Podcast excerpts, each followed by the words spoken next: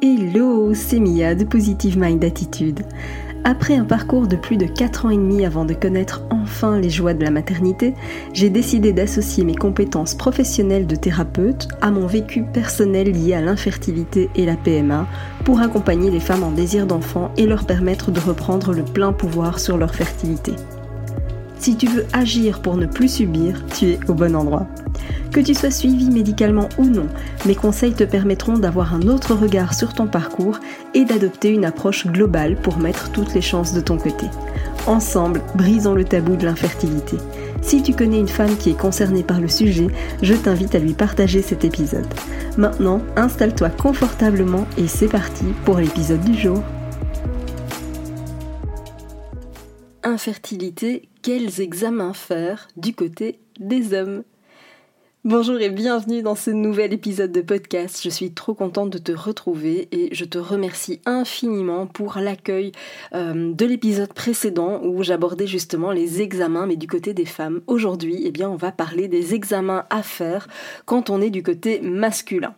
Alors, c'est intéressant parce que c'est vrai que de manière générale du côté des hommes, eh bien, on va avoir euh, ce fameux spermogramme ou spermocytogramme évidemment où on va aller un petit peu évaluer tout ce qui est en termes de comment dire de mobilité, de quantité évidemment. Euh, on va regarder la forme, on va regarder tout ça. Donc on va déjà un petit peu euh, avoir des, éléments d'information qui sont euh, plus qu'intéressants, bien sûr. Mais je pense qu'on peut aller un petit peu plus loin et investiguer davantage quand on est face à des transferts, face à, des comment dire oui des transferts qui n'aboutissent pas ou quand on est face à des arrêts de grossesse à répétition. Ça vaut le coup d'aller expérimenter des deux côtés. Donc la semaine dernière, j'ai parlé des examens possibles à envisager du côté féminin. Aujourd'hui, on va vraiment se concentrer sur les examens du côté masculin. Alors, exactement comme euh, j'en parlais dans l'épisode précédent, j'ai parlé du cariotype. Le cariotype, donc c'est une prise de sang. Euh, on peut aussi le faire chez les hommes. Donc euh, je te rappelle que le cariotype, l'objectif c'est d'aller quand on fait cette prise de sang là c'est pour aller observer justement euh, s'il y a des anomalies, euh, j'ai presque envie de dire chromosomiques évidemment, euh, puisque effectivement si on a un cariotype qui revient comme étant anormal, eh bien c'est que il y a une anomalie au niveau chromosomique et donc l'idée c'est d'aller observer ça, hein, voir s'il y a des anomalies que ce soit dans le nombre ou que ce soit dans la structure des chromosomes, d'accord? Parce que ça évite, ça explique pardon évidemment des échecs d'implantation ou des arrêts de grossesse à répétition. Donc le cariotype il est évidemment très intéressant à observer tant d'un côté masculin que du côté féminin. Et donc si jamais, c'est vrai, je, le précise aussi parce que euh, si jamais le cariotype présente des anomalies, eh bien ça ouvre alors la porte à ce qu'on appelle le diagnostic préimplantatoire. Donc le DPI, euh, il est très réglementé, en tout cas en France, euh, la législation est très très très euh, stricte à ce niveau-là.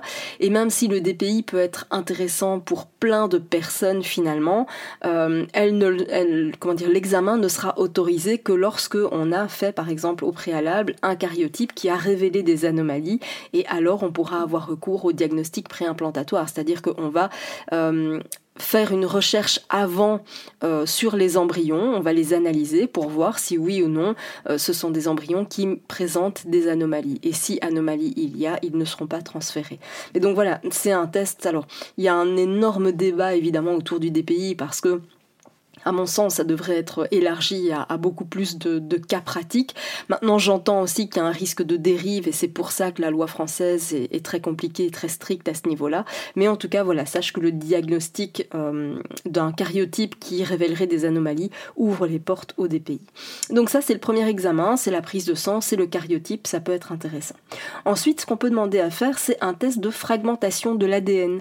Ça, c'est vraiment quand on a un faible taux de fécondation, tu vois, donc on a ponctionné beaucoup beaucoup d'ovocytes, mais finalement, euh, par rapport aux, ovocytes euh, qu'on a pu ponctionner et le nombre d'ovocytes qui sont réellement fécondés, quand on voit qu'il y a un, gros écart entre les deux, eh bien, ça peut s'expliquer avec une fragmentation de l'ADN. Donc, faire ce test, ça peut être intéressant dans ce cas-là. Ça peut être intéressant aussi que quand on a, par exemple, des embryons qui ont du mal à se diviser, tu vois, quand la division cellulaire n'est pas au rendez-vous. Euh, quand on a aussi des échecs d'implantation à répétition ou des arrêts de grossesse, parce que encore une fois, quand on parle d'arrêt de grossesse, on pense souvent à la qualité ovocitaire, on pense souvent au système, comment dire, immunitaire, etc. Mais en réalité, ça peut aussi provenir d'un sperme qui a une, anomalie ou en tout cas qui est, j'ai presque envie de dire, défectueux. je ne sais pas si ça se dit pour un spermatozoïde, mais en tout cas voilà, qui n'est pas de qualité optimale. Ça vaut aussi le coup euh, de le faire quand on a par exemple détecté aussi un varicocèle ou des infections euh, euh, qui sont génito-urinaires. Ça vaut le coup quand même d'aller tester les, fragmentations de l'ADN. Pourquoi? Parce que ben, plus on va observer des cassures ou des lésions dans ce matériel génétique, eh bien plus ce sera difficile d'obtenir une grossesse, d'accord? Donc voilà. Alors peut-être que tu te dis, oui mais ok, la fragmentation de l'ADN finalement, euh, elle viendrait de quoi? Ça peut venir de plein, plein, plein de choses différentes évidemment. Ça peut venir parfois même d'un simple, d'une simple période de fièvre à des problèmes, euh, j'ai presque envie de dire anatomiques, comme un varicocèle. Euh, donc un varicocèle, c'est euh, c'est assez compliqué dans le sens. Alors c'est pas grave en soi évidemment, mais un varicocèle, c'est euh, comment dire quand tu as une sorte de varice, tu vois, c'est vraiment euh, des anomalies d'un point de vue du système veineux. c'est de c'est de là que ça vient et qui vont justement provoquer une augmentation de la température génitale. Et comme tu le sais évidemment, si les testicules sont en dehors du corps, eh bien c'est que les testicules elles ont besoin d'air frais. à partir du moment où c'est chauffé, eh bien on va avoir une altération de la qualité des spermatozoïdes. Donc c'est important de se dire que non seulement on fait attention évidemment à la température, hein, donc on va éviter euh, les caleçons trop serrés, les pantalons trop serrés, les sièges chauffants, ce genre de choses. Pour les chéris, c'est pas l'idéal, d'accord? Parce que encore une fois, les spermatozoïdes, ils, aiment le frais, d'accord? Donc euh, on doit les, garder euh, plutôt autour de 34 degrés plutôt que 37. C'est pour cette raison-là que les testicules sont en dehors du corps, mais ça peut aussi provenir d'autres d'autres facteurs. Ça peut être de la pollution, ça peut être le fait d'avoir pris euh, certains médicaments, ça peut être le tabac bien évidemment, euh, ça peut être une infection. Enfin voilà, il y a énormément de choses qui peuvent intervenir et donc amener des fragmentations de, l'ADN spermatique. Donc ça vaut le coup quand même d'aller creuser de ce côté-là. Ça se fait évidemment euh, de la même manière que pour un recueil, d'accord? On va observer l'éjaculat et on va pouvoir faire ce qu'on appelle le test de fragmentation d'ADN. Alors on a aussi d'autres examens euh, au niveau des spermatozoïdes. Euh, c'est ce qu'on appelle le fiche.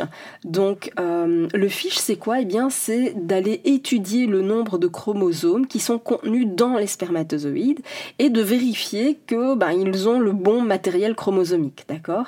Et donc c'est intéressant parce que comment dire on va aller comment dire, observer tout ça et on va voir s'il y a des anomalies qui sont, qui sont détectées.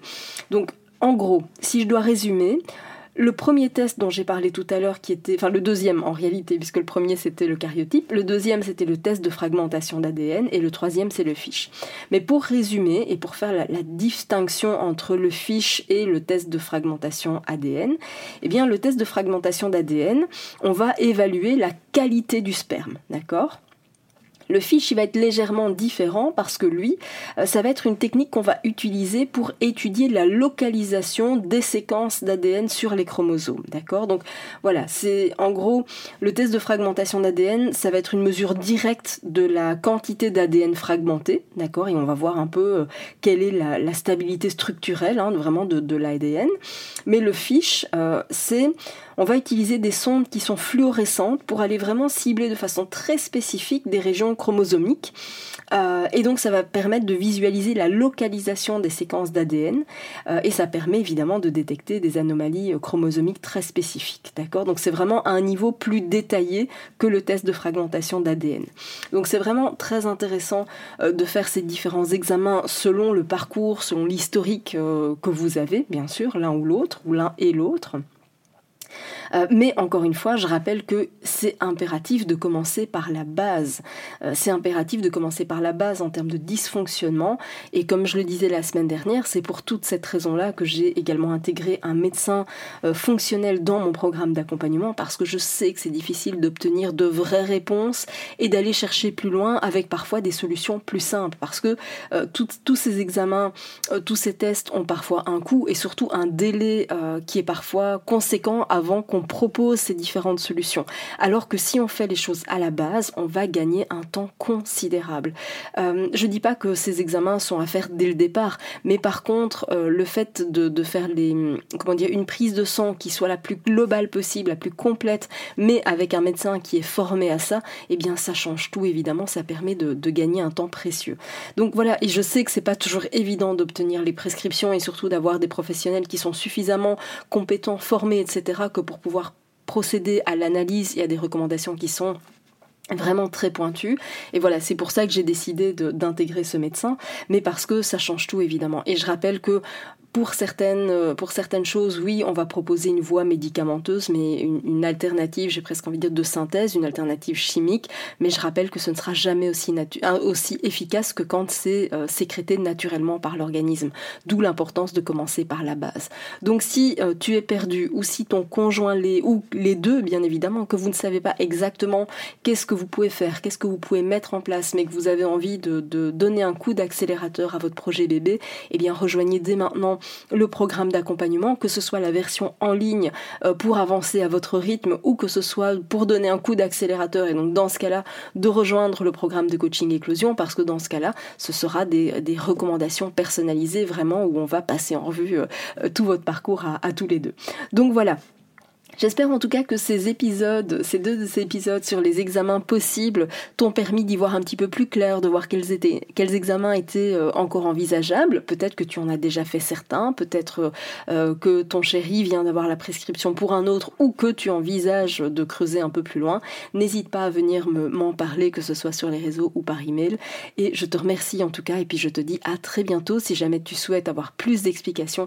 Comme toujours, le programme d'accompagnement est à ta disposition. Il te suffit de choisir la formule qui te convient le mieux, encore une fois, que ce soit pour avancer en ligne ou que ce soit pour avancer à mes côtés et rejoindre un, véritable, c'est même pas un groupe de soutien, mais c'est vraiment une sororité euh, pour te sentir soutenu et accompagné. Tu verras, ça change tout dans ton parcours.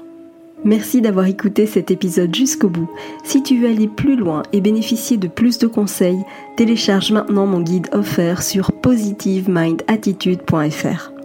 Pour encourager ce podcast, merci de mettre une note et ou un commentaire sur ta plateforme d'écoute. Je te dis à très vite pour un prochain épisode.